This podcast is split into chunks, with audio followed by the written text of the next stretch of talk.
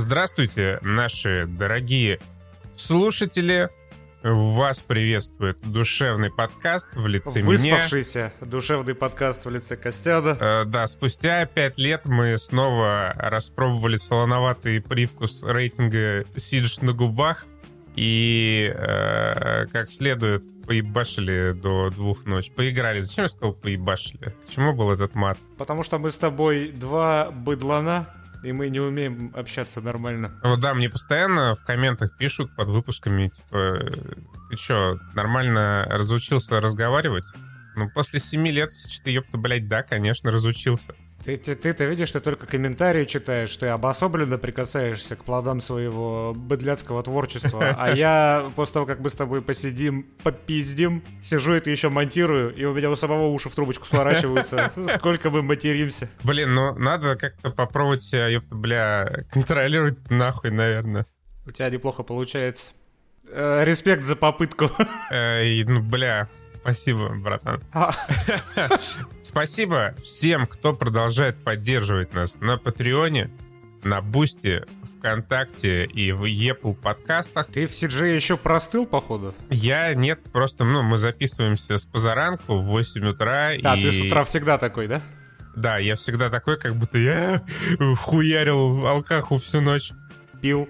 Э, ну да, ёпта, бля, точно пил, ебать, пиздец ты нахуй, напомнил, бля, слово Я только хуже сделал, потом плотину прорвало Блин, так, ладно, все, это, да, шут, шутка зашла слишком далеко, я налил себе кофейку, и готов обсуждать Греймена, надо полагать. И готов обсуждать Греймена. Смотри, хлебок сделал и сразу чуть полегчало.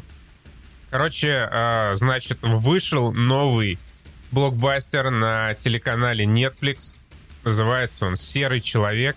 Сняли его режиссеры последних двух частей «Мстителей». В главных ролях агент Кей, в главных ролях э, его виртуальная подружка Анна де Армас и Капитан Америка. И вместе Стоп, они... Агент, агент Кей, это же что-то из «Людей в черном». Это, агент? это... Кей, это из Blade Runner 2049. Ага, ага. Ну, видишь, э, культурная разница между нами. Я вот мыслю категориями люди в черном, а ты возвышенно. Да ебать-то, да, бля, я такой нахуй это. Хуй, бля, ебать возвышенный вообще Реально, не очень стараешься. А, короче, вот они все вместе собрались, и за 250 миллионов каких-то баснословных бюджетов, или сколько там он стоил, самый дорогой фильм Netflix очередной, каждый следующий блокбастер Netflix э, самый дорогой по отношению к предыдущему. Это, кстати, очень странно, потому что, ну вот я только сейчас зашел на Кинопоиск, вижу тут 200 миллионов. Мне казалось, я пришел к такому выводу, что этот фильм снят в условиях крайне ограниченного бюджета. Что даже выражается не в каких-то там плохих спецэффектах, там погони-то вполне себе выглядят нормально, а в том, что у них э, не было, знаешь, вот э, достаточно съемочного времени. Он смотрится очень камерным. Даже не знаю, вот э, возвращаемся к классификации боевиков от Netflix. Это, к сожалению, не Extraction. Это не офигительный боевик от Netflix, это, ну, нормальный боевик от Netflix. Промежуточная ступень между вот тем нормальным, каким был от Зака Снайдера Army of the Dead – в сторону Extraction а, но не дотягивающий до вот этого S-tier а Extraction а. Он, э, сам боевик мне показался каким-то вяленьким, что ли. Вот там нету ничего выдающегося. Extraction прямо выложились чуваки. Они хотели сделать что-то вот выдающееся в плане боевика. Это почти как рейд. Ну, то есть, да, вот мне всегда забавно, э, вот когда Хер, Хелгрейв, Хергрейв взял к себе Криса Хемсворта на главную роль, он прям в интервью сказал, мне, блядь, есть Крис Хемсворт, вот эта вот машина, гора мышц, я выжму из нее все до последней капли. Здесь братья Руссо взяли Капитана Америку, точно такую же гору мышц. Конечно, да, он, наверное, не занимается по программе Центр Фит, но все равно. И из него, в общем, ничего-то даже не попытались выжить, равно как и из Райана Гослинга. Но знаешь, как я понял, что это фильм совершенно точно раздутым, э, непомерно и необоснованным бюджетом? Как? Точнее, в какой момент? Э, в момент, когда Анна де Армас сбила из РПГ вертолет. А, а что там было? Абсолютно нахуй ненужная сцена с а. каким-то вертолетом, на который потратили денег для того, чтобы он просто полетал чуть-чуть в небе в сумерках и потом э, ярким сполохом огненных спецэффектов э, повалился в воду. И взорвался в этой воде. И, и, конечно же, ну, само собой. Удивительно вот, что спустя 20 лет никто, кроме Тома Круза, не смог приблизиться и уж тем более переплюнуть уровень трилогии о Борне. И вот с учетом того, насколько сейчас развиты технологии, с учетом того, что у этого фильма бюджет 250 миллионов, мне странно видеть, что этот фильм вообще ни в чем не дотягивает до Борна, который вышел 5 тысячелетий назад. Ну, понятно на самом деле почему, потому что приходит Netflix, э, сажает перед собой братьев Руссо каких-нибудь, ну, таких людей позговорчивее, людей, у которых есть продюсерская контора, которые могут делать все эти фильмы, и говорит, в следующем году нам надо выпустить три боевика, чтобы они вошли в топ-5 по просмотрам, чтобы о них э, все говорили, потому что там какие-то классные актеры снимаются. И типа, у вас есть год, чтобы снять этот фильм. И они такие, ну, блядь, у нас есть год. Накидали быстренько примерно план, что снимать. Поехали там в Праге покатались, поехали в другой район Праги, тоже покатались, как будто это Бангкок. И потом попросили уважаемых э, визуальных э, эффекторов нарисовать каких-нибудь спецэффектов, ну, чтобы там самолет летал, что там какой-нибудь вертолет упал, взорвался. Ну, такое, побольше particle ов, как мы раньше любили на StopGame е.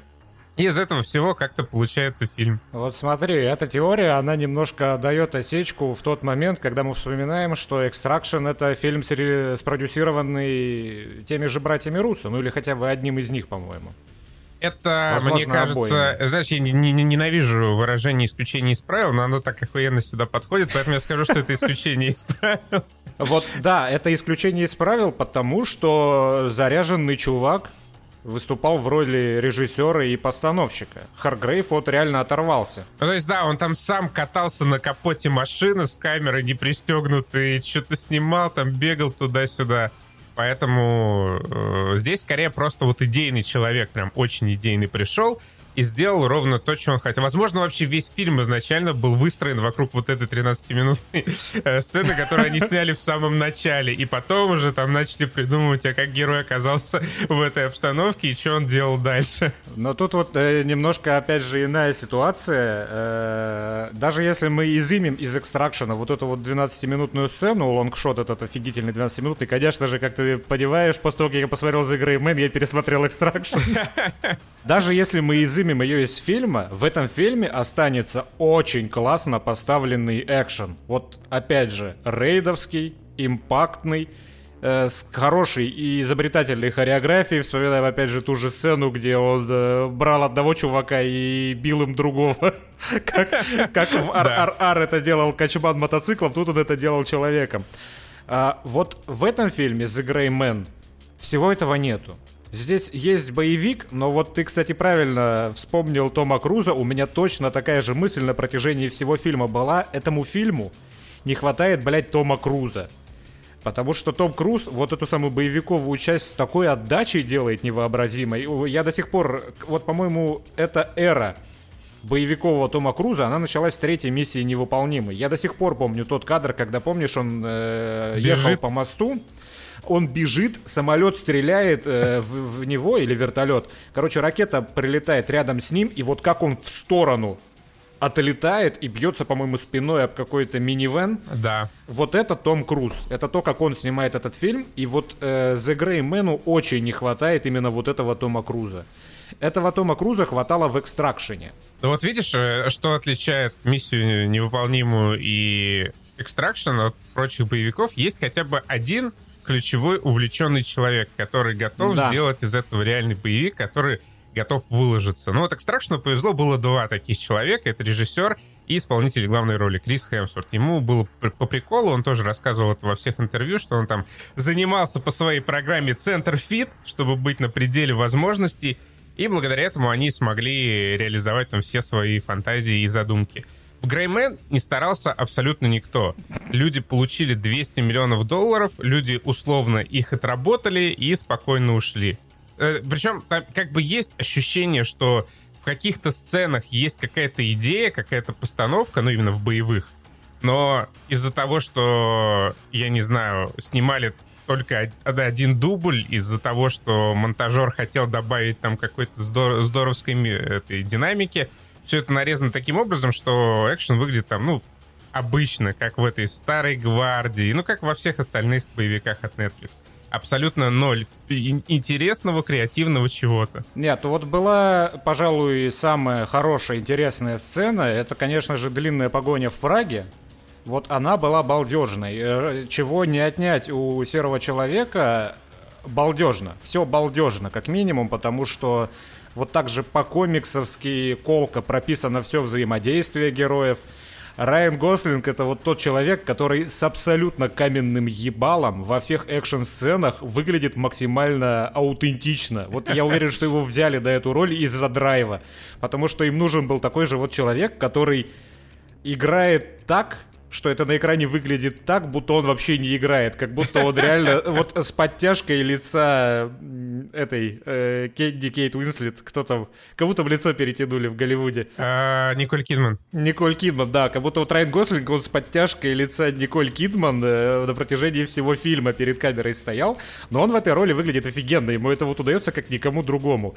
Он везде с каменным лицом, но это каменное лицо, это, это, это хорошее каменное лицо. Это не показатель того, что актер не играет, он наоборот играет, это выглядит отлично. Вот этот вот э, каменный Райан Гослинг, этот просто вот кто отрывался, опять же, на съемках, это Крис Эванс, само собой. Его очень прет играть антагонистов. Он уже три раза играл антагонистов, и во всех этих э, трех ролях, ну, по крайней мере, на моей памяти, он прям отрывался, и вот это стало кульминацией этого его отрыва. Крис Эванс прям угарный в этой роли. Их постоянные переброски репликами, вот этими ванлайнерами, они хотя бы балдежные. Они достаточно смешные, они не кринжовые. Вот братья Руссо, они как во всех «Мстителях», так и здесь вот умеют чувствовать динамику между персонажами и умеют ее поддерживать какими-то режиссерскими приемами, какими-то вот этими фразочками, которые пере, которыми перебрасываются персонажи. Вот здесь их вот этот условный стиль, он чувствуется. Жаль, что за ним не пришел какой-то классный боевик. Жаль, что за ним не пришел выдающийся фильм. Блять, уже за 200 лямов можно было снять. Нет уже Роберта Дауни-младшего, который 1,75 себе забирает. Ну, в чем проблема? В чем причина? Вот я не знаю, наверное, это не проблема, наверное, это следствие того, что сняли как-то не очень хорошо этот боевик. Э, картинка бесконечно перегружена какими-то сраными постэффектами, которые тебя очень сильно отвлекают от происходящего. Вот мне кажется, настолько невыразительно в итоге оказался снят этот боевик, эти драки, вот эта сцена в самолете, где... Это вообще позор какой-то, блядь. Ты смотрел «Мумию» Тома Круза? Э, не, я смотрел только вот эту сцену, откуда убрали звук и оставили ее крики. Э, какой, я, я не знаю, о чем ты. Ну, смешной ролик, это сцена в самолете, где все ломается, взрывается, убрали весь звук, кроме э, Тома Круза. Вот эту сцену я пересмотрел после Греймена, и это опять же вот это вот по Тома Крузовский показатель, но э, эта сцена в «Мумии», она угарная она угарная как раз потому, что все это выглядит вот потом окрузовски натуралистично, как они примерно так же, как в «Сером человеке», вот летают по этому падающему с неба самолету внутри, когда их там бросает от одной стенки к другой в невесомости. В Греймене есть такая же сцена, только там еще больше понапридумывали всяких драк. Какой-то дым, блядь, компьютерный да, зачем-то нарисовали. Да. Там столько всего в итоге вот, вот в эту экшн-сцену напихали визуального, каких-то визуальных эффектов, из-за которых просто ни хера не видно. То же самое в Греймене было в начале, когда Райан Гослинг и первый плохиш упали и начали драться, они упали, блядь, вот в это ложе, из которого фейерверки пускаются. И там столько было дыма, там такой был быстрый монтаж, там постоянно что-то бахало. И при том, что там были какие-то клевые хореографические задумки, и вполне они нормально были сняты, из-за монтажа и из-за постэффектов, которых туда нахуй вертили, ну вот просто невозможно это смотреть. Ну неприятно, ну не экстракшн. Вот в какой-то момент меня такие фильмы начинают раздражать, потому что, с одной стороны, я понимаю категорию, ну, таких, условно, тупых попкорновых боевиков, но с другой, вот знаешь, когда я смотрел сцену в Праге, когда вот он за лавочкой сидел, Райан Гослинг, его со всех сторон обстреливали, вот мне больше всего хотелось, чтобы сейчас приехал пражский спецназ и всех убил и арестовал, потому что, ну, э, по задумке, э, значит, история такая. Райан Гослинг играет э, агента, который узнал то, что не надо было узнать. ЦРУ приказывает его убить, ну, чисто Борн в начале. Э, операция Тредстоун пошла не по плану проект Тредстоун, и Райан Гослинг в бегах. И главный ЦРУшник нанимает э, ЧВКшника Криса Эванса, предлагает ему за какие-то безумные деньжищи, которые непонятно, как он потом будет через бухгалтерию проводить, э, убрать, э, значит, Райана Гослинга. И Крис Эванс такой, да, без вопросов, нам говорят, что он социопат, психопат и вообще не очень классный чел. И э, это как бы таким образом как бы развязывают руки ему сценаристы и режиссеры, но при этом происходит какая-то полная срака. Они боевыми группами, вот эти наемники, раздалбывают просто половину Праги и э, и прочие Европы. И, и прочие, да, вот эти Европы, которые в целом все находятся в Праге, если верить логике создателей этого фильма. С одной стороны, конечно, прикольно, зрелищно, но с другой стороны, хотелось бы, ну вот, капелюшечку просто реалистичности. Да э, нет, да зачем? Да, ну вот ну, да, мне, мне бы хотелось, потому что, ну, Борн в том числе брал именно этим. Брал тем, что Э, Джейсон Борн должен был учитывать э, то, что он находится в общественных местах, то, что в этих общественных местах там пытаются его убить, и он использовал это креативно. Здесь этого креатива никакого нет. Здесь просто наваливается толпа каких-то наемников на центральную площадь Праги, за лавочкой прячется Райан Гослинг, все куда-то, блядь, стреляют, вообще без какой бы то ни было логики, просто бегут вперед, стреляют. Райан Гослинг поднимает пистолет, убивает половину э, людей из этого пистолета, в котором заряжены две пули. И, ну, типа, это не так здорово, как могло бы быть, и абсолютно не креативно. Слушай, нет, я с тобой не соглашусь. Это в достаточной степени креативно. Просто этот креатив, знаешь, мы его наблюдаем в условном физическом сеттинге Мстителей. Ну, то есть, да, а один Райан Гослинг может поубивать всех, но он, он это делает креативно. Но, но он не делает это, это настолько... креативно. Это не придумано креативно. Не... Я помню интервью братьев Руссо, где они рассказывали об этой сцене, мол, вся их идея в этом фильме заключается в том, что они ставят героя Райана Гослинга в невыгодные условия с ограниченными ресурсами, и в невыгодных условиях с ограниченными ресурсами он как-то должен побеждать. Здесь этого нет. Здесь просто его скрывает сюжетная броня вот этой лавочки, и из-за этой лавочки... Сюжетная броня Мстителей. Ну, сюжетная, скрывает. да, броня Мстителей. Но в Мстителях есть э, совершенно великий эпик, который это искупает, а здесь он просто сидит за лавочкой, это в какой-то момент становится отстойно. Да, его довольно быстро сажают на э, электричку, на трамвай, и становится э, снова немного веселее, но глобально есть такое ощущение какого-то, ну, перегруженного булшита, в том числе и вот этими партиклами, которые во все стороны летят, и спецэффектами, да, и дымами. Да. И перегружено вот событиями бес, бестолковыми. Все куда-то бегут, все что-то куда-то стреляют, и в этом нет элем, ну, элементарной логики.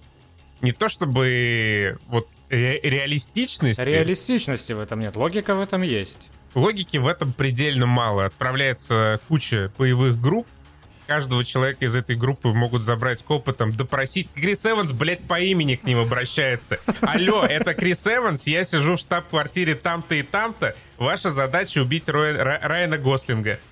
Надеюсь, все это записали на диктофон своего айфона. Кстати, меня спонсирует ЦРУ, уважаемая полиция Праги. Ну да, этот фильм, он отбитый во многом. Вот, вот в этой своей отбитости он отбитый. В том, что да, это какой-то ЧВКшник, которого надело ЦРУ, разъебывает половину Европы, это да, но за всем этим все равно есть креатив. Просто этот креатив воспринимается не настолько э, органично, как в том же Борне, потому что Борн был приземленный.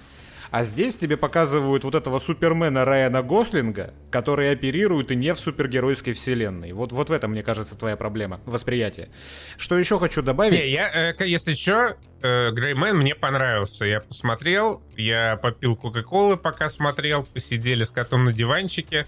Музыка долбила громко вместе со спецэффектами. Было прикольно. Вот звук, очень хуёвый звук мне показался в этом фильме, потому что, э, ну, это важная, опять же, часть восприятия вот этого экшонового импакта, звук. Здесь почему-то, вот что мне больше всего выбесило, винтовки, пистол, любой огнестрел, он стреляет не как огнестрел, он стреляет так как будто он весь с глушителями. Вот такое ощущение, хотя глушителей нету. Вот, вот просто любой выстрел, он не ощущается в этом фильме. Это первая проблема. Ну, список длинный, но вот, скажем, это пятая проблема. Шестая проблема фильма, это что в этом кино потенциал Анны де Армас не раскрыт. Это так. В Бонде в последнем было раскрыт. Здесь, к сожалению, нет. Но при этом все равно в конце ей дали неплохой экшен, и в больнице тоже она лупилась там неплохо. А, да, я не помню вообще сцену в больнице, я просто сказал да, потому что пытался ее вспомнить, где там была больница. Когда... Ай, ладно, после Праги, короче, была больница. А, ну ладно, окей. Э, прикольная девчонка, э, которая была введена для того, чтобы некоторую драматическую и героическую линию придать происходящему. Вообще, что касается сценария, вот он, вот он э, как раз такой по-комиксовски легкий. И в этой легкости его достоинство заключается. То есть это легкий фильм, в котором экшн, ну, вот нормальный. Мы ругаем за Gray Man а просто потому, что это не Extraction хотя у него больше бюджет и у него опытнее режиссеры, но вот не Extraction, не получилось. Не хватило этому фильму либо Тома Круза, либо Хелгрейва, Х, Харгрейва. Как его там зовут? В общем, режиссера-постановщика Extraction. Давай называть его Хелгрейв, круче звучит. Хелгрейв звучит круче, да. А Кори мы уже э, называем давно Балрогом, поэтому мы вообще по, по этой теме. Чего-то не хватило этому фильму. Вот для того, чтобы встать на тот же уровень, что и Extraction, но в целом, учитывая, что это Netflix, ты можешь его бесплатно посмотреть дома, если у тебя и так уже куплена подписка. Ну или в других интернет-магазинах э, со скидкой по карте мир скачать. Ну, кстати, э, если у вас есть э, VPN Surfshark, можно там настроить DNS для телека, и все будет работать, если вы на телеке смотрите. Вот, к сожалению, Северенс у меня вызвал не настолько положительные эмоции. Северенс это сериал, который Костян хвалил две недели назад и говорил, что это просто лучшее вообще, что он видел. Лучше после «Звоните Солу», блять, как он снят, как там люди отыгрывают, какая там вот, музыка, какой звук, слушай, прямо конфетка вот если мы возьмем какую-то плюс-минус напоминающую этот сериал стилистику, мне не показалось ни что он снят интересней, ни что там актеры играют лучше, чем, например, это было в игре в кальмара. Там примерно похожая стилистика, которая должна быть одновременно и такой э, расслабляющей, и при этом гнетущей. И мне не понравился ряд актеров, ну, наверное, даже не ряд, наверное, больше всего мне не понравилась вот эта вот э, главная женщина в этом заведении. Что-то очень странное и непонятное. Я не понял этого героя толком. Э, потому что... Возможно, из того, как она играла. Э, не знаю, а мне кажется, она отыграла прекрасно. Она попала на 100% в эту сюрреалистичную корпоративную атмосферу. Короче, Severance, что это такое? Э, есть компания, называется Lumen. У нее есть некий этаж, где работают разделенные люди. Что значит разделение? Людям вживляют специальный чип, который, когда они спускаются к себе на работу в офисы, блокирует их воспоминания из реальной жизни. Когда они поднимаются обратно на, на волю из офиса, этот чип делает обратное. Он блокирует все воспоминания, которые остались у них на работе. Концептуально получается так человек делится на две личности. Одна его личность навсегда заперта в офисе, всегда работает. То есть э, человек засыпает, когда он заходит в лифт, и просыпается, когда выходит из лифта. Все, что он видит, это белые стены офиса, максимально корпоративного, со всей вот этой классической гиперболизированной корпоративной этикой. И то же самое происходит с его реальной личностью. Человек засыпает, когда входит в лифт и спускается, и просыпается тогда же, когда из него выходит.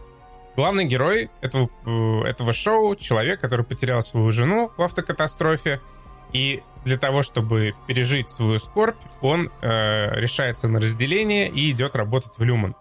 Закручивается сюжет, там, естественно, свои тайные корпоративные приколюхи, а, но прикольно в целом э, идеологическая проблематика этого шоу. То есть, получается, человек хотел уйти от своих негативных мыслей, от э, того ужасного события, которое он не смог пережить, и пошел на разделение. Но при этом он не получил желаемого, потому что если раньше он мог, условно говоря, пойти на 9 часов на работу, там как-то отвлечься, все еще, да, переживая э, свою депрессию, но имея хотя бы какой-то другой опыт, то здесь получилось обратное.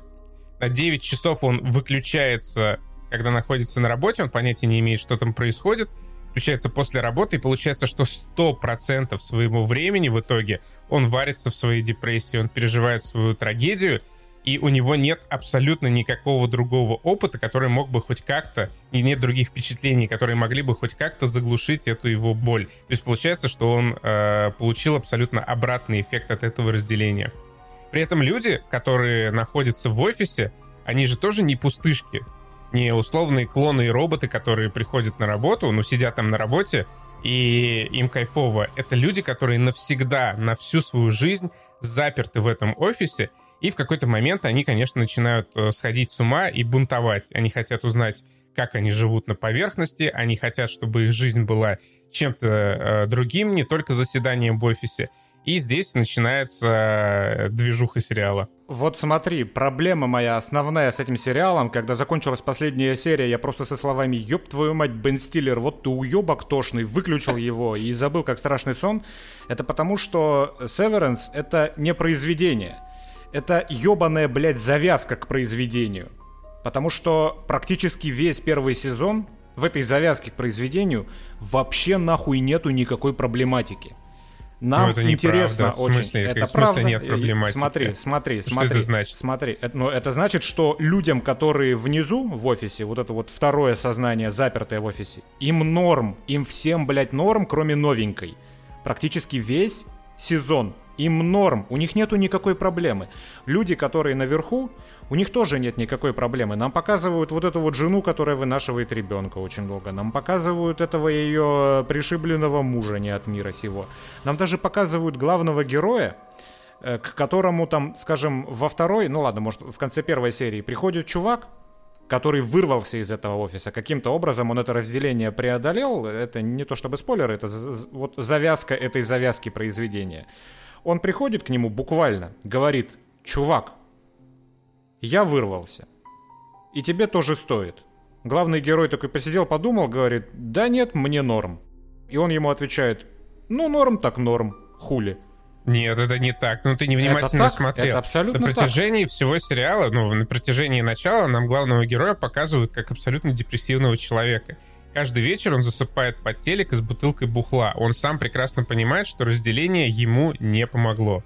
Да. Приходит вот этот его бывший коллега, и он подтверждает его теорию о том, что ему с двух сторон уже получается, это разделение не пошло на пользу. И главному герою похуй на это вплоть до шестой серии, Костян. Ему не похуй. Ему похуй, на, ему похуй, он не хочет оттуда вырываться. Он хочет, блядь, там это Нет. открытым текстом говорят. Он открытым текстом говорит ему нет.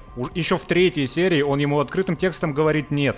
Когда Потому тот чувак что- уходит из сюжета, что он главный герой думает. еще две серии ломается. Так вот именно, вот именно, Костян, Он что он думает, дум- проблемы что нет, человек- он Да думает, какой- есть ли проблемы. Блядь, в смысле проблемы нет? Там весь на протяжении всего сезона эта проблема раскручивается. Появляется Вот персонаж, именно. блядь, первый, первый И она се- заканчивает раскручиваться только к концу сезона, блядь. Какую-то хуйню несешь. сезона. В первой же сцене появляется Хелли, которая катализирует этот процесс. Да, сидят Да, люди. вот у нее часть- проблема есть. Она единственная, у кого с самого начала сериала есть проблема. Нет, не единственная. Там еще сидит персонаж Джона Туртура, у него тоже проблемы. Нет, его проблема в конце. Который ему, спит ему- на работе, который, Стоп, у которого который- который из «Трансформеров»? видения. Это, да, который из Который трансформеров. старый, да. Да, Ну, да.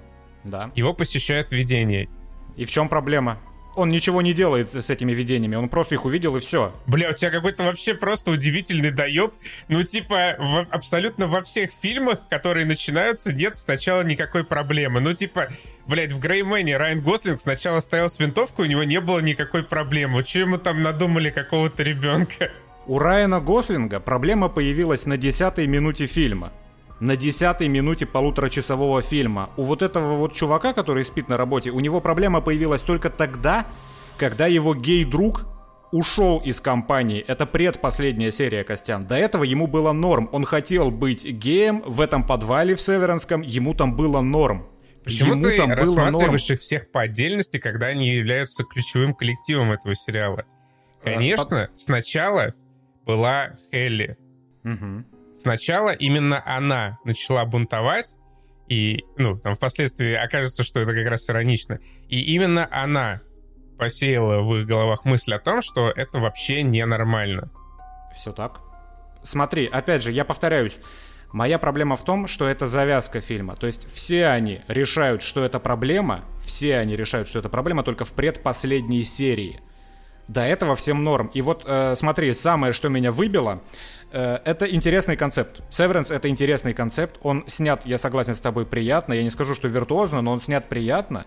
И за этим интересно наблюдать, как за некоторой э, ну, фантастической документалкой. То есть мне было всю дорогу интересно досмотреть этот фильм для того, чтобы узнать, правильно ли я понял, что они там делают, зачем они там нужны, что у них, что у них за работа и как они оттуда вырвутся.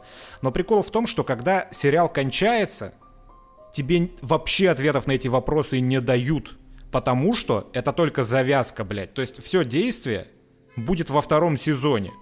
Вот это прям меня выбило нахуй из колеи, потому что я весь фильм, вот эту вот очень тугомотную, долгую, очень, очень, очень медленное развитие героев к той точке, когда у них наконец-то возникнет проблема, которую они будут решать, потому что вот заметь, решать они проблему начали только в последней серии.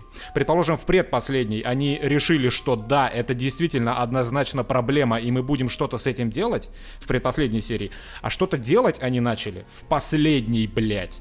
Вот Райан Гослинг начал что-то делать на 11 минуте фильма.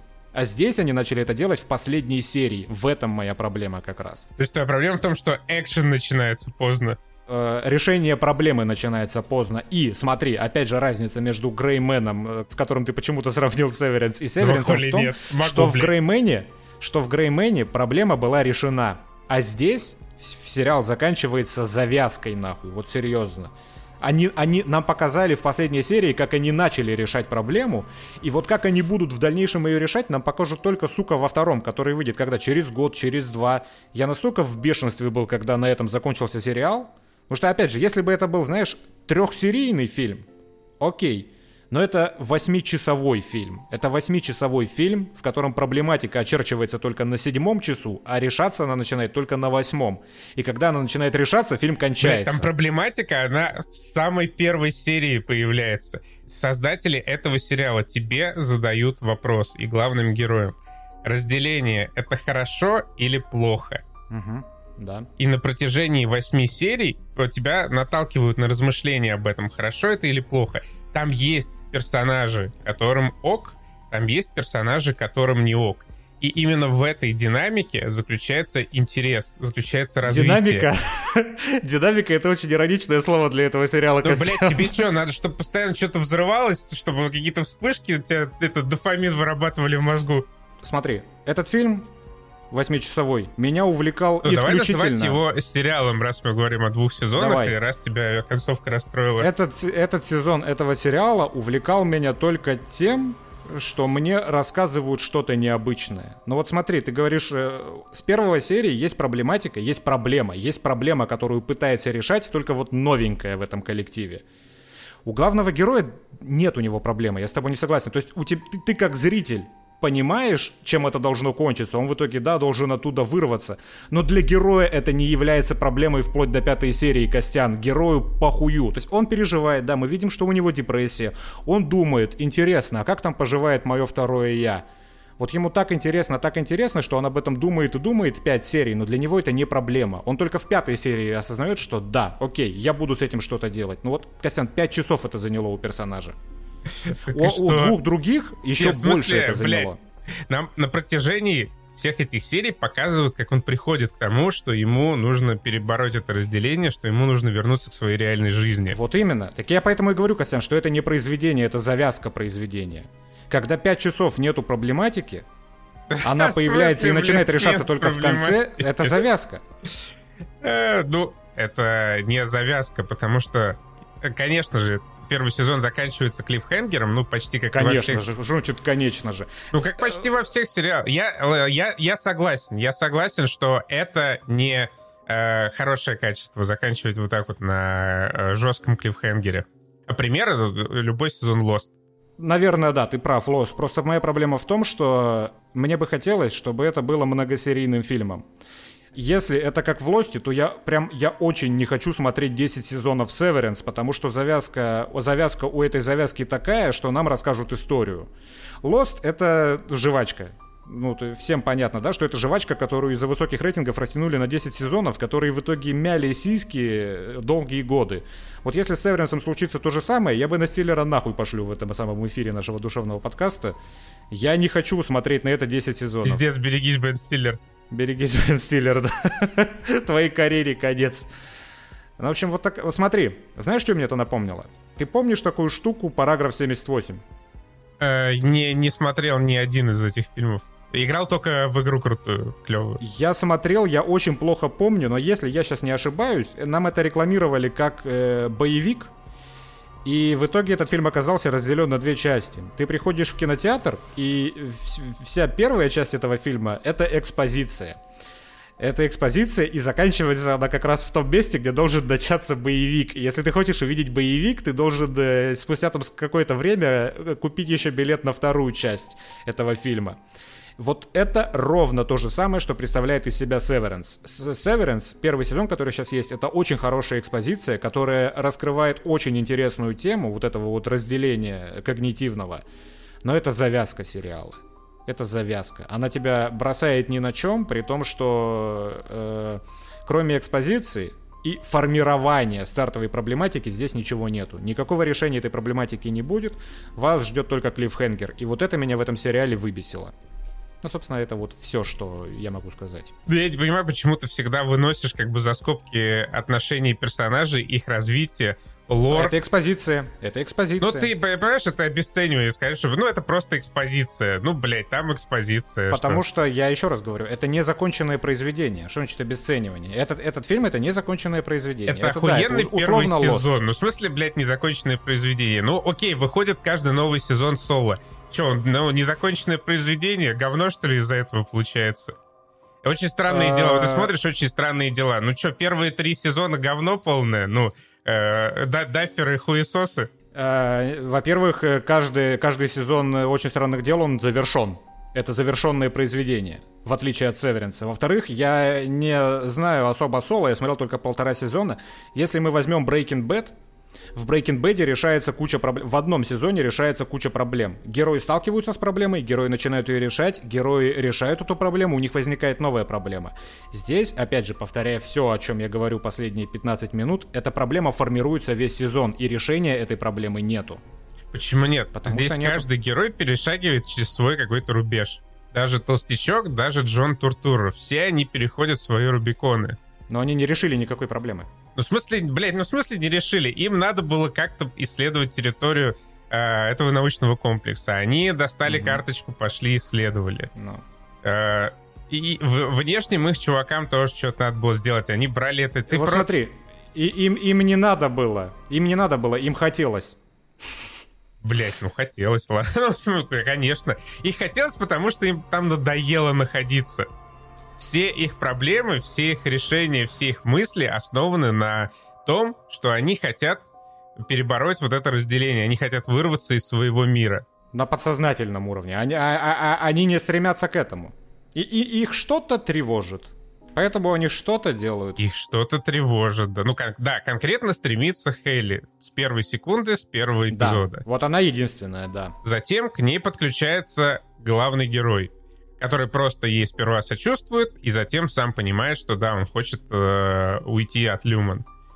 Позже к ним присоединяется Пухлячок, который на несколько секунд, буквально на несколько секунд видит свою реальную жизнь, и это все ломает. Вот этот барьер исчезает, он понимает, что тоже хочет даже, ну, может быть, не разорвать всю свою, э, все свои отношения с Люмом, но хотя бы знать, чем он занимается в реальной жизни, что там у него происходит.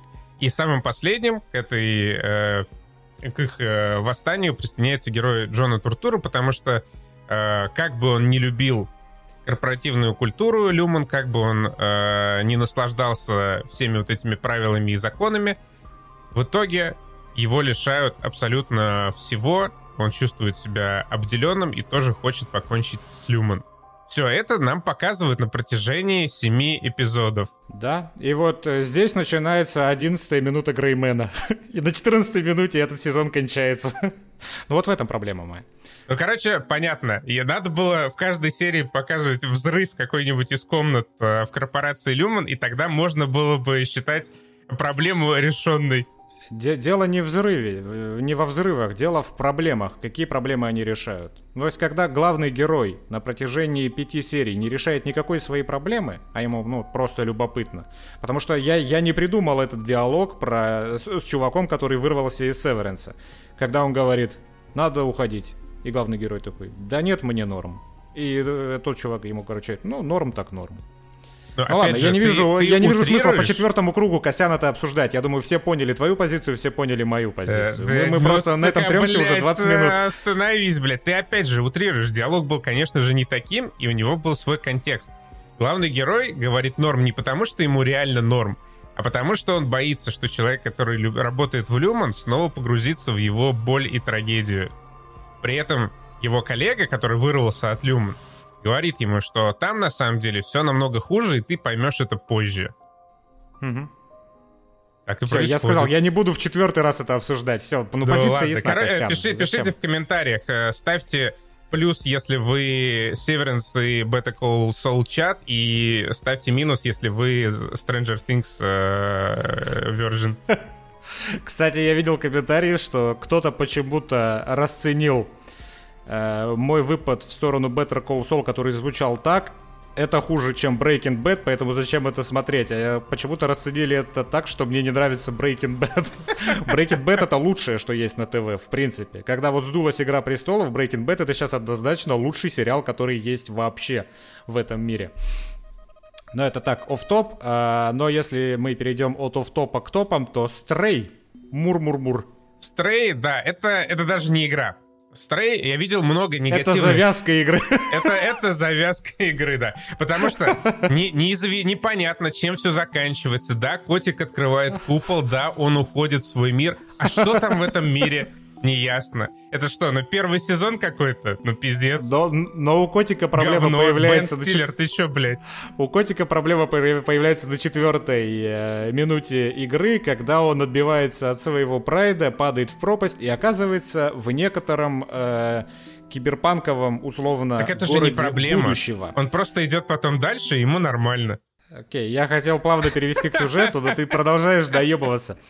Э, мы оказываемся в некотором городе будущего, где люди от какой-то чумы все поумирали, и э, это огромное строение, видимо, защищающее, э, изолированное, защищающее этот город от угроз извне. Не, не, не, не, нет, нет, там, там не так. Этот город был изолирован по другой причине. Из-за биологических существ, которых создали для того, чтобы они пожирали мусор.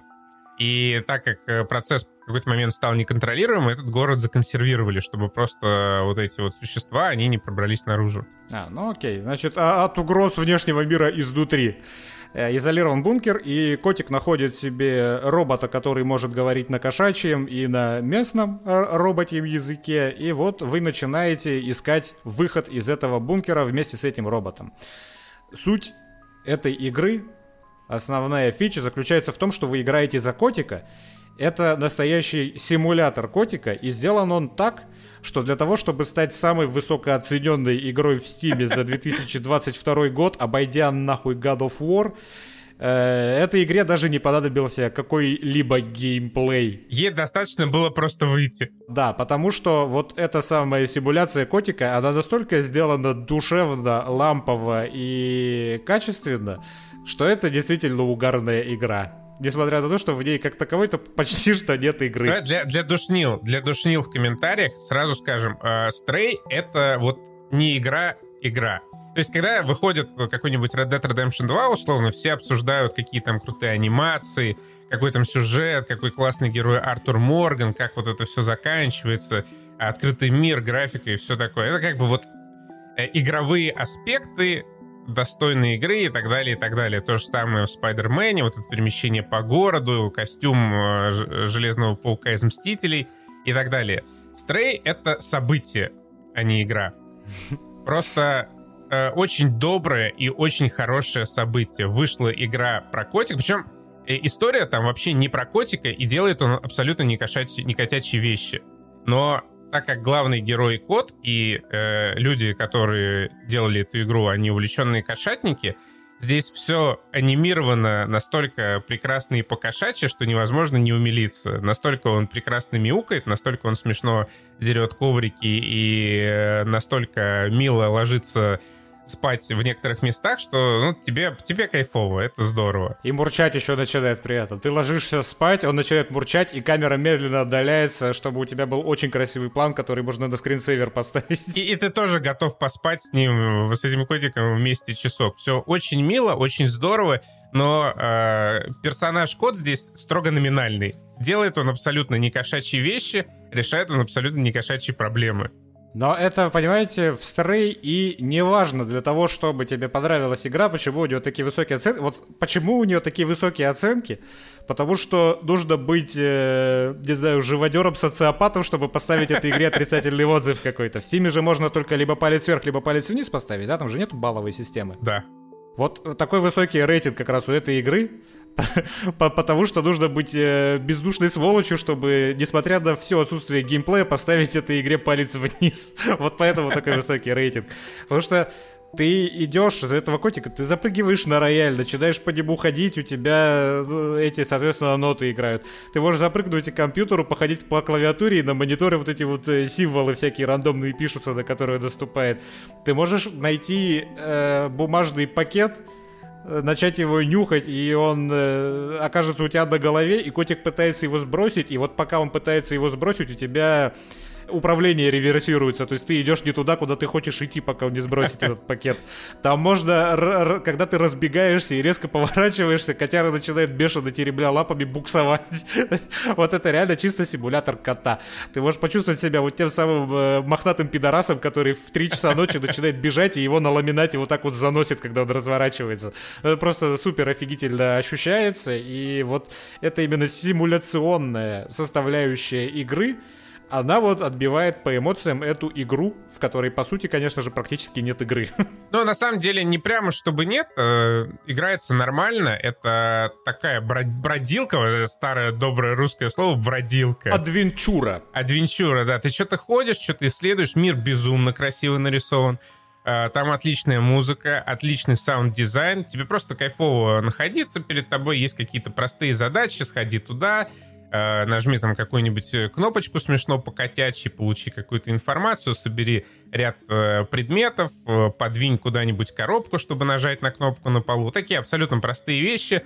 Там какой-то стелс есть с роботами, где тебе нужно мимо их отражающихся на полу прожекторов пробираться. Ну, то есть такой стандартный набор простенькой, хорошей адвенчуры, которая длится 5 часов — и за 5 часов, в общем-то, ты, тебе не успевает надоесть. Единственное, я в первом городе что-то поддушнился немного с этим сбором э, нот, но в итоге я забил на них и пошел дальше, не стал заморачиваться. Сбор нот — это тоже с геймплейной точки зрения бесполезная штука, но это вот, знаете, это прикольно. Там есть робот, который сидит с гитарой, сделанной из э, канистры от бензина, и он такой, я музыкант, но я не знаю песен. Ты бегаешь, находишь ему листки с нотами, приносишь, даешь ему, и он начинает на этой гитаре бренчать, а ты ложишься рядом на кушетку и начинаешь бурлыкать. Да офигенно.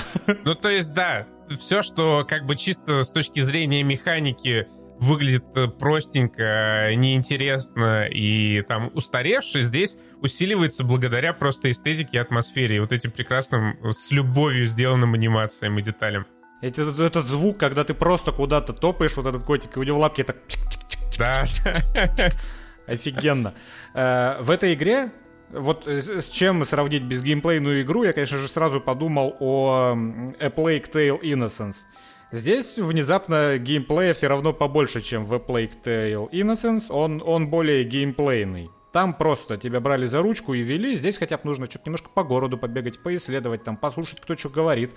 Э, какие-то не, не, не самые логичные порой вот эти вот квестовые махинации проделать. Но при этом, в отличие от Plague Tale Innocence, в эту игру надо играть. То есть на Ютубе, смотря прохождение, ты, конечно же, вот не проникнешься вот всей этой кошачьей грацией, которой ты, когда играешь, сам и манипулируешь. Это интересно вот тактильно потрогать, по побегать, побуксовать на ламинате. Поэтому в эту игру, к сожалению, возможно, лучше играть и заплатить, соответственно, 30 евросов за нее, а не бесплатно посмотреть на ютубе, потому что на ютубе будет не то. Ну, либо да, либо 600 рублей, либо я забыл, сколько там в тенге стоит. Ну, э, тебя казахи уже обещали это отмудохать по голове, если ты продолжишь тенге-тенге называть. Ну, бля, прошу прощения, что Милсдари за мою ошибочку. Ничего страшного, блядь, переживете. Короче, Стрей заслуживает абсолютно всех своих оценок. Просто э, когда вы там с праведным гневом опять придете в комменты на ДТФ писать, как же так? А RDR 2 не стала при этом лучшей игрой 2018 года, сука! Вы ну, имейте в виду, что эта игра, она дарит хорошее настроение, это игра-мем, это игра события, она продалась там уже какими-то безумными тиражами, даже сейчас спустя... Ну, кстати, э, что интересно, даже спустя неделю на Твиче у нее больше 20 тысяч одновременных зрителей вечером в, э, в, в среду. Что э, не, неплохо весьма. И онлайн, наверное, единовременный спустя неделю выше, чем спустя неделю релиза Battlefield э, последний. это, это правда. Вчера вечером смотрел, было 20 тысяч онлайн на устрой. Э, я могу подытожить одним простым предложением для тех, кто не понимает, в чем прикол Stray. Stray — это не игра. Stray — это experience. Вот именно за этот experience вы и платите 600 рублей или сколько-то тенге. Потому что, ну, это, это реально балдежный, э, беспрецедентный experience. Беспрецедентный он по вот уровню как раз симуляции вот этого вот кошачьего movement а и ощущения от этой кошкости. В отличие, например, от Endling Extinction is Forever. Все, давай теперь зарубимся, сука, за Endling. Давай, блядь, что ты там пиздеть хочешь Нет, на нее? Не, я хочу пиздеть просто про то, что вот насколько симуляцией э, котенький является стрей, настолько же не является симуляцией лисы Эндлинг. Эндлинг — это игра в которую ты садишься и играешь, и что-то делаешь. Стрей, нет, стрей это не игра, в которой ты садишься и что-то делаешь. Стрей это игра, в которой ты садишься и просто что-то ощущаешь. Ты ощущаешь вот эту вот симуляцию КТ, и тебе от этого весело. Эндлинг про другое. Эндлинг это еще одна игра, которую мы прошли, Косяд, я уж не знаю, зачем ты ее предложил, ты ударился по живности? Это как не, я чтобы объясню, еще и брали? Я объясню, так как я человек, который э, очень всегда переживает за экологию, я как-то сразу полюбил Эндлинг, потому что Эндлинг это тоже на самом деле не совсем игра, хотя всяких механик там навернуто э, намного больше, чем в Стрей, и там можно проиграть даже. Эндлинг — это такая очень... Представьте, что маму Бэмби убивают три часа подряд. Вот это примерно Эндлинг. Голодом. Такая... Морят голодом. Морят голодом. Это э, злое такое, злое визионерское высказывание на тему того, как э, человек загаживает планету и как э, животным тяжело жить, и в том числе людям, которые срут себе штаны. Ты предугадал то, что я хотел сказать. Вот Stray это не игра, это experience, а Endling это не игра, это высказывание. Вот так вот. Э, да, причем э, она длится 3 часа. Мне как бы понравилось, но э, мне но кажется, 10 что... часов ты бы там не осилил, да? 10 часов я бы там не осилил, да. и даже 3 часа да. мне показалось больше. Мне показалось, что 3 часа эта игра длится только для того, чтобы перейти вот этот рубеж в стиме в 2 часа, после, ну, после которых уже там не всем оформляют рефанд. То есть э, кажется, что когда-то это было получасовой демкой, ну, успешной, интересной, трогательной, и из вот этой получасовой демки решили сделать э, трехчасовую игру, и вот три часа там прям это вот предел. Да. Потому что э, суть заключается в том, в чем вы играете за лесу, это мир э, близкий к апокалипсису, люди почти все засрали. Все начинается с того, что лиса бежит из леса, который охвачен пожаром. Э, мимо нее пробегает олень горящий. Э, они вместе падают со скалы.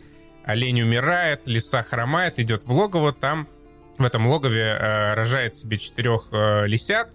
Одного лисенка затем похищает некто. И задача в этой игре у вас, как у лисы, найти вот этого лисенка по э, следам. И попутно это выживач. Тебе нужно да. не просто находить этого лисенка, тебе нужно постоянно поддерживать уровень сытости своих отпрысков. Да, Иначе они сдохнут. Трех лисят, и они, да, могут умереть. У меня один сдох. У меня, у меня никто не умер. Но, э, да, они могут умереть, и, э, ну, я там не знаю, но подозреваю, что это ощущается, или, по крайней мере, должно ощущаться вот как потеря, потому что ты кастомайзишь своих лисят, они приобретают какие-то навыки, которые в том числе тебе помогают прохождении, и, ну, ты о них заботишься на протяжении всех вот этих трех часов. Здесь все зависит сугубо от вашего восприятия этой игры. Если э, вы изначально не рассматриваете ее как высказывание, если вы изначально не принимаете суть этого высказывания, скорее всего, и какого-то эмоционального отклика все это не будет вызывать, и, возможно, игра будет вообще раздражать своим геймплеем, потому что он такой довольно репетативный. Каждую ночь вы выходите исследовать э, определенную территорию, Э, у вас появляются какие-то точки интереса, до них нужно найти там что-то сделать, что-то посмотреть, и попутно, да, нужно прокормить своих лисят и избегать там разных э, напастей типа совы, капканов, э, ну, избегать того, что может убить вас и ваших лисят. И при этом вот раздражающий элемент, я уж не знаю, роуглайтовый, да ладно, не буду искать аналогии, это то, что тебе желательно Э, каждую ночь, когда ты выходишь на вылазку, вернуться к рассвету. И у тебя, соответственно, есть таймер, и тебе постоянно, сука, нужно за этим таймером следить. Ты не можешь упиздавать и исследовать вообще весь лес за одну ночь, у тебя времени не хватит. Поэтому вот это вот этот выживач, когда тебе нужно находить еду, при этом тебе желательно как-то продвинуться по прогрессу, чтобы, ну, чтобы что-то произошло, а не просто ты потратил 5 минут ни на что. Не просто потратил 5 минут на выживание. Ты должен постоянно искать еду, и ты должен куда-то успевать заходить туда, где ты еще не был, и при этом потом еще успеть вернуться обратно. Потому что если не успеешь, там куча будет опасностей, которые могут тебя убить, и тебе придется начать этот ебучий день заново. Вот такой вот есть раздражающий элемент, но, собственно, единственный, который придает динамике происходящему. Поэтому понятно, зачем он здесь. Ну да, тут была проблема у разработчиков, им надо было как-то решить. Решили, ну, типа, нормально все зависит строго от восприятия. Есть вот эта репетатив, репетативность, особенно в первой трети игры, когда тебе сначала, ну, не совсем понятно, что делать. Ты вроде каждую ночь выходишь, вроде что-то кормишь э, своих лисят, а если ты не дошел там до э, восклицательного знака, ну, не совсем понятно, зачем ты эту ночь вообще потратил и что тебе делать дальше. Это немного раздражает становится лучше, интереснее и понятнее уже со второго акта, когда у лисят появляются какие-то э, навыки, которые помогают в выживании, и когда более наглядно демонстрируется то, что происходит с миром. Во второй локации, после почти каждой ночи, сильно меняется лес, в котором живет эта лиса. Если сначала там и сям деревья, весна, красота, все цветет, все пахнет, то затем туда приезжают грузовики, туда приезжают люди, все рубят, все рушат, все покрывается грязью, дерьмищем, и кругом появляются разные охотники, скавенджеры, которые пытаются вас убить. В общем, становится печально. Вы встречаете барсука, у которого какая-то рана на шее. Вы отправляетесь на курин, на птицефабрику, где вот эти несчастные э, живые куры полуощипанные едут на цепи, там, головой свисая вниз вам при этом еще там надо эту курицу как-то съесть. Ну, короче, абсолютно грустная атмосфера, при этом по сюжету тоже, типа, все не совсем так однозначно, как кажется на первый взгляд в начале, но не буду спорить. И все это очень грустно. Это такое грустное, сжатое высказывание о том, что происходит с нашим миром, в котором мы живем, которое там, ну, для меня еще накладывается, в принципе, на то, и в каком мы правда мире мы живем. Э, я всплакнул немножко в конце, Э, как всегда на таких играх и на таких фильмах. Очень, ну, для меня очень эмоциональная игра, стилистически напоминающая Far uh, Lone Sales, и вторую часть забыл, как она называется. Чем-то похоже Мне немного... напомнила Firewatch по дизайну. Uh, Firewatch, ну, ближе все-таки к Far, ты просто, наверное, не играл в Far. Да, я не знаю, что это такое просто. А по uh, настроению своему, наверное, к Valiant Hearts еще uh, довольно This War of Mine, блядь. И This War of Mine, да. Ну, то есть такое, все, что вы вспомните грустное и хорошее, вот это вот Endling. Ну, типа, блядь, игра называется Extinction Forever, что это, что вы от нее ожидаете э, увидеть? Более того, вот вы, я играл в этот симулятор Stray, который вот прям симулятивный такой, ну, кот ведет себя как кот, а вот, как Костян сказал, начинается Endling с того, что лисичка бежит по горящему лесу, забирается в норку, и, сука, она начинает плакать. Ей прям нарисовали слезу, которая катится у нее из глаза. Я такой, ах вы сволочи, конечно, разработчики. Ну, как бы да, здесь тебе прям с первой секунды говорят, что весело не будет, игра вообще не про хорошее. Вот Stray — это про хорошее настроение. Там тоже есть э, грубо говоря, экологический мотив, но он такой строго фоновый, и по большому счету это такой вот приятный experience вам на 5 часов э, расслабиться и поумиляться над котиком. Энлинг — это очень тяжелая, депрессивная... Про рыдание лисички. Да, э, история про страдания лисички, где весь геймплей направлен на то, что вот этой лисичке несчастной надо выживать. Э, при этом там есть много всяких условностей. Она может э, сама там из капкана выбраться, эта лисичка. Но ей становится там очень плохо. Она не может э, делать все, что может делать там с починенной лапой. И, ну, короче, это прям вот такое переживание, которое... Вот Эндлинг, э, причем вышло в один день, блядь, со Стрей. На что рассчитывали разработчики этой, безусловно, хорошей игры. Зачем, блядь, выходить в один день к Сэндлер. Я думаю, даже GTA бы, возможно, побоялись выпускать в один день Сэндлинга. Они свою игру про лисичку... Со Стрей, со Стрей. А, да-да-да, со Стрей. Они свою игру про лисичку выпускают в один день со Стрей. Ебать, ну вы что, люди? Ну, и, конечно, там она абсолютно незамеченной прошла. Само собой, это не конкурент, это нацеленный на разную аудиторию игры. Стрей это, э, э, это условно блокбастер, который вот такой вот весь Котячий красивый, псевдодорогой. Да. да, который попробуют все и всем зайдет, а Энглинг это типичная инди, которая сделана явно не задорого, но, кстати, довольно красиво, когда ты находишь вот следы, ведущие к твоему э, похищенному лисенку, там прямо красота начинается, как вот это все задизайнено, как отлетает камера, у тебя такие видения появляются очень красиво и звучит хорошо. Да, музыка прекрасная. Такая, это очень душевная игра с э, механиками, которые полностью построены вокруг той темы, которую э, пытают... Мне чем, чем вообще мне, в принципе, очень понравился Эндинг, тем, что здесь есть тут авторское высказывание. И авторское высказывание, оно полностью подкреплено всем, что в этой игре есть геймплей, ну, на мой взгляд, он не самый удачный. С другой стороны, мне кажется, если бы здесь было больше каких-то механик, если бы игра была длиннее, э, то, что хотят авторы, оно бы просто размылось в этой игре, и, скорее всего, она была еще более там раздражающей чем э, есть сейчас. Не, ну это смотря как сделать. То есть не, эта понятно, игра, что... она явно не настолько комплексная, как э, This War of Mine, которая тоже высказывание, которая тоже, э, в которой тоже геймплей сосредоточен вокруг именно той мысли, которую хотели донести авторы, но это явно просто, ну, разного уровня продукт. Ну да, ну просто вот ты смотришь на Endling, и ты, в принципе, примерно понимаешь, что могут сделать разработчики, и вот с этим пониманием складывается ощущение, что хорошо, что не стали делать больше. Ну да. Тип, типа вот того. Понятно, что всегда можно лучше больше, но э, одно дело, когда лучше больше может сделать там Rockstar, другое дело, когда вот эти люди с очень ограниченным бюджетом и, наверное, не очень большим опытом. Ну да, когда такие люди э, решают вместо лаконичного высказывания сделать долгую игру, получается Evil Genius 2, например. Да, например, да, да. Какой-то такой у нас душевный вышел подкаст, почти не матерились, сырались только по Северинсу. Непорядок, непорядок, надо что-то с этим делать. Ну давай, надо что там, расписаться вечером, накачавшись энергетиками. Э, да, в следующий раз, что у нас будет, кстати? Люди любят, когда мы анонсируем. Ну, будет, наверное, Dark Pictures у нас в августе. Наверное, да. Самая скучная Dark Pictures из всех. Вот, ну, это смотря как пройдем, конечно.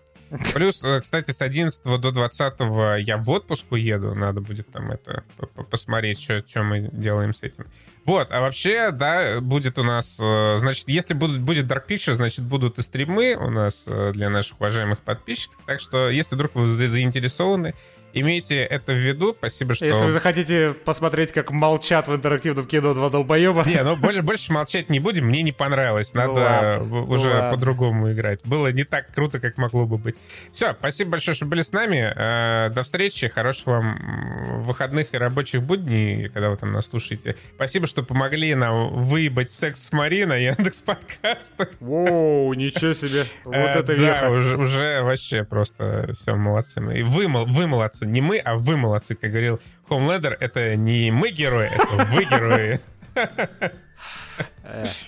До свидания. Пока.